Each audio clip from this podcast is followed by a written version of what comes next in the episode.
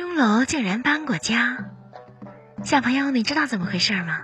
不知道没关系，陈小樱桃老师今天就给你讲这个故事。你现在眼前的钟楼是从西大街广济街口搬家过来的，整体平移了一千米左右。关于搬家的原因，这里有一个鲜为人知的传说：明朝时西安发生了一次大地震。死伤了很多人，大家都猜测，这是不是有妖怪在作乱，恳求官府降妖除魔。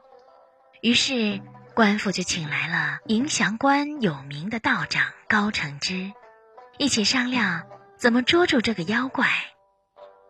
高承之拿出一本古卷，告诉大家，西安曾经是一片大海，当海水向东流去之后。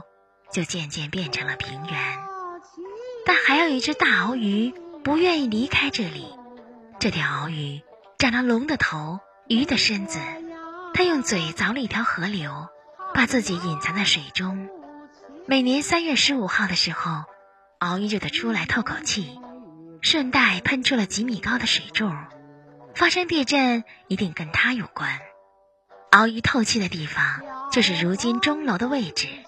官府就派士兵挖开这块地，发现了一口很深的水井。没过一会儿，那条大鳌鱼果然出来透气。高承之马上用宝剑按住它的头，叫人拿铁链锁住，把它沉入了海底。之后，官府又找来五千名工匠，夜以继日地修建新钟楼，将鳌鱼永远镇压在了地下。